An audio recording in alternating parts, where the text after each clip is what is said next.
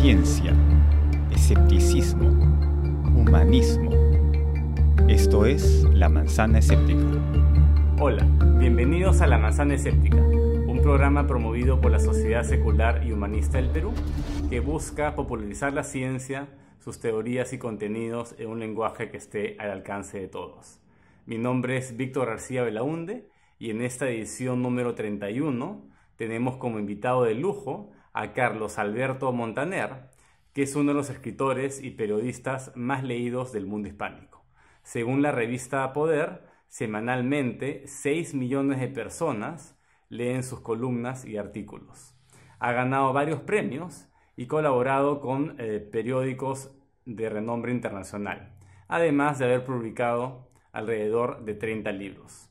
Su trabajo ha sido distinguido por instituciones como la Comunidad Autónoma de Madrid el Instituto Juan de Mariana. El 2012, la revista Foreign Policy lo eligió como uno de los 50 intelectuales más influyentes de Iberoamérica. Durante la entrevista hablaremos sobre la importancia del escepticismo, el fomento al pensamiento crítico, el pensamiento racional y liberal, el ateísmo, la religión y el sentido moral. Aquí la entrevista. Buenas noches, Carlos Alberto, bienvenido a La Manzana. Bueno, buenas noches, Víctor, y gracias por invitarme. De nada. No sé si podemos comenzar por definir qué es el escepticismo y por qué crees que es importante en general para las personas ser un poco más escépticas. Bueno, el escepticismo es sospechar de todo, es eh, no creer firmemente en ninguna teoría, sino estar abierto a la posibilidad de que las cosas no sean como aparentan ser, que las hipótesis no sean las que nos dicen quienes las sustentan. Y es una actitud muy sana que comienza con René Descartes comienza en el mundo moderno. Es decir, siempre existió esa actitud. Pero donde hay una, donde se teoriza sobre el asunto es cuando hay alguien que, que plantea que por la vía del escepticismo y por la vía de la negación es posible tal vez encontrar algo que se parezca a la verdad. ¿Y eso no generaría cierta incertidumbre eh, y cierta angustia a la hora que uno no acepta ninguna verdad absoluta y somete todo a cuestionamiento? Yo creo que es posible que sí, que genere algún tipo de... hay gente muy feliz con, con sus creencias inamovibles y con su fanatismo, pero, pero esa actitud yo creo que es una actitud irracional que, que no, es, no es buena para, para el conjunto de la sociedad. Por algo muy sencillo. Una vez que uno está seguro de su Dios, o seguro del modelo de Estado, o seguro de... Una vez que uno tiene verdades incontrovertibles, entonces es muy fácil extirpar de la faz de la tierra a quien tiene ideas diferentes, que es lo que nosotros vemos constantemente. Claro, ahí uno pasa de, ser una persona moral a ser moralista y comienza a juzgar a otras culturas que son distintas. Y empiezas a juzgar y empiezas además a, reprimir esos comportamientos que te parecen que son contrarios a la verdad. en ese sentido, el, el principio de la escolástica le hizo mucho daño al conocimiento y le hizo mucho daño a la sociedad. El principio de la escolástica e, era un método. Consistía en que las verdades ya habían sido encontradas por los padres de la iglesia. Y que la función de la enseñanza era llegar a esas verdades por un procedimiento pedagógico que ellos habían desarrollado. Pero una vez que uno se apartaba de esas verdades, una vez que uno contradecía esas verdades que habían sido halladas por los padres de la iglesia, pues entonces inmediatamente empezaba la represión. ¿Y no fue la escolástica un arma de doble filo? porque antes se creía únicamente eh, en Dios a través de la, de la fe, pero la, escolástica abre la posibilidad de racionalizar a Dios, ¿no? Y a la hora que se fomente el pensamiento racional, uno puede acabar negando a Dios también, ¿no?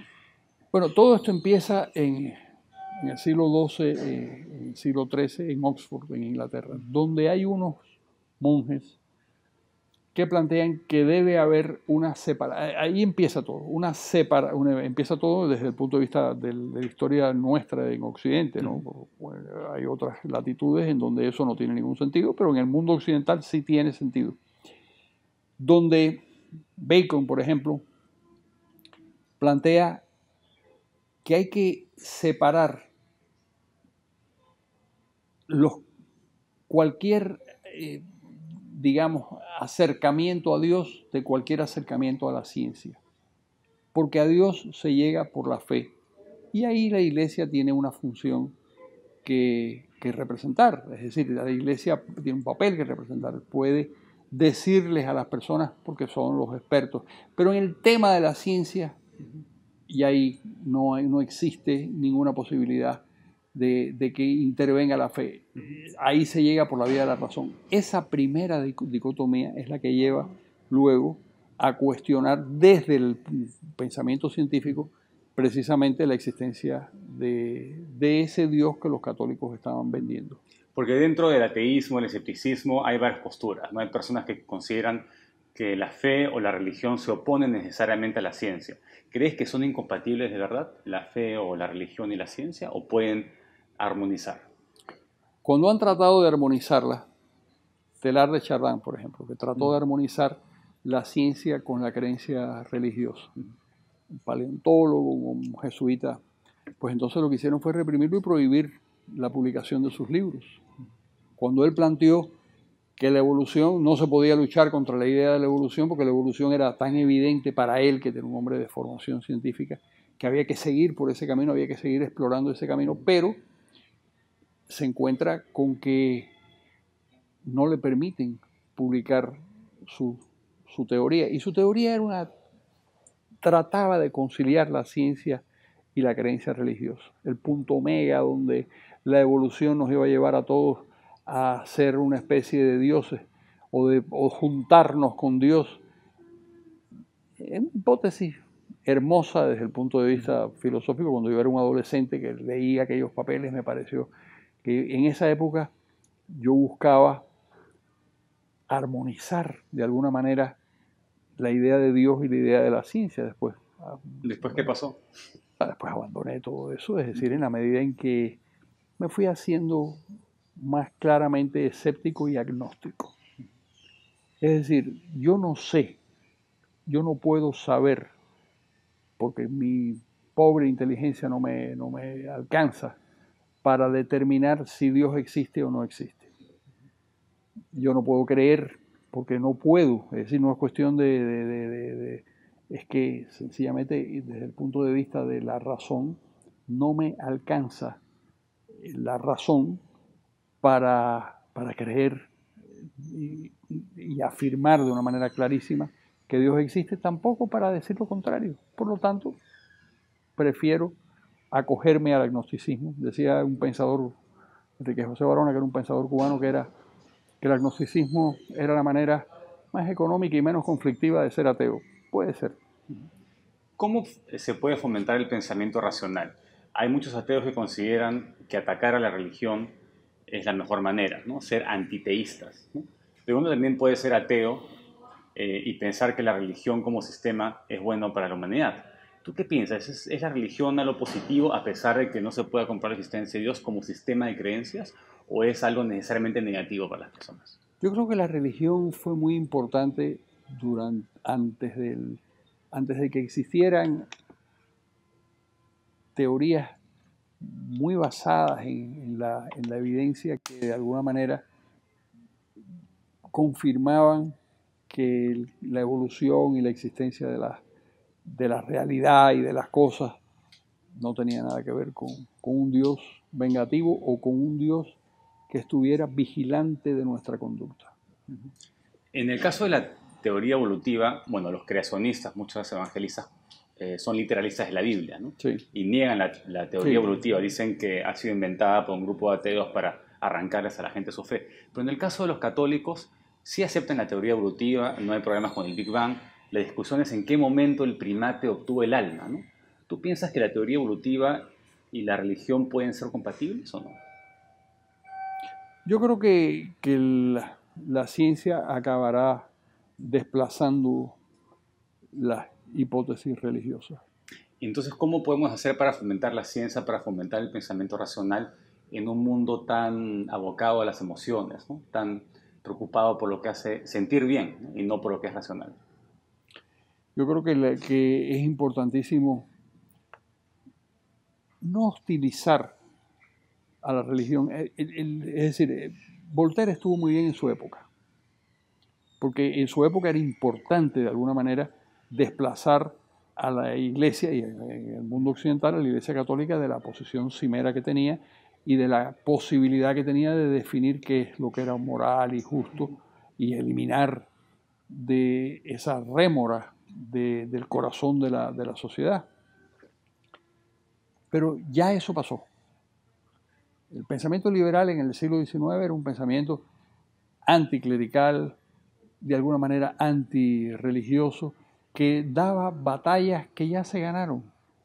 La batalla por, por la igualdad de los sexos, la, batalla por el divorcio, la batalla por, por, la posibilidad de que las personas expresaran su orientación sexual sin, ningún tipo de, represalia. Esas batallas en, en, esencia se han ganado. Hay que seguir dándolas, ¿eh? por cierto, pero no se puede bajar la guardia. Pero en esencia se han ganado. El liberalismo es otra cosa hoy en día. ¿Qué significa ser liberal y piensas que es una ideología que va a ser más popular en el futuro? Yo creo que ser liberal es... El liberalismo es una construcción totalmente artificial que surge de la, que además es, muy, es un fenómeno muy interesante porque no, el, pensamiento liberal no surge como una ideología que determina qué es lo que hay que hacer, sino surge como consecuencia de la observación de lo que sucede en la sociedad. Hay un ejemplo muy bonito en Adam Smith. Cómo Adam Smith, que es el padre del pensamiento liberal en el terreno económico, cómo llega a su a su hipótesis de que el mercado es lo que de alguna manera determina la prosperidad de la gente y que el hecho de que todos nos beneficiemos. Bueno, surge de una observación, no surge de una hipótesis eh, como el marxismo, que dice que Marx dice que las cosas, que descubre las leyes de que, cómo funciona la historia. No, no, no.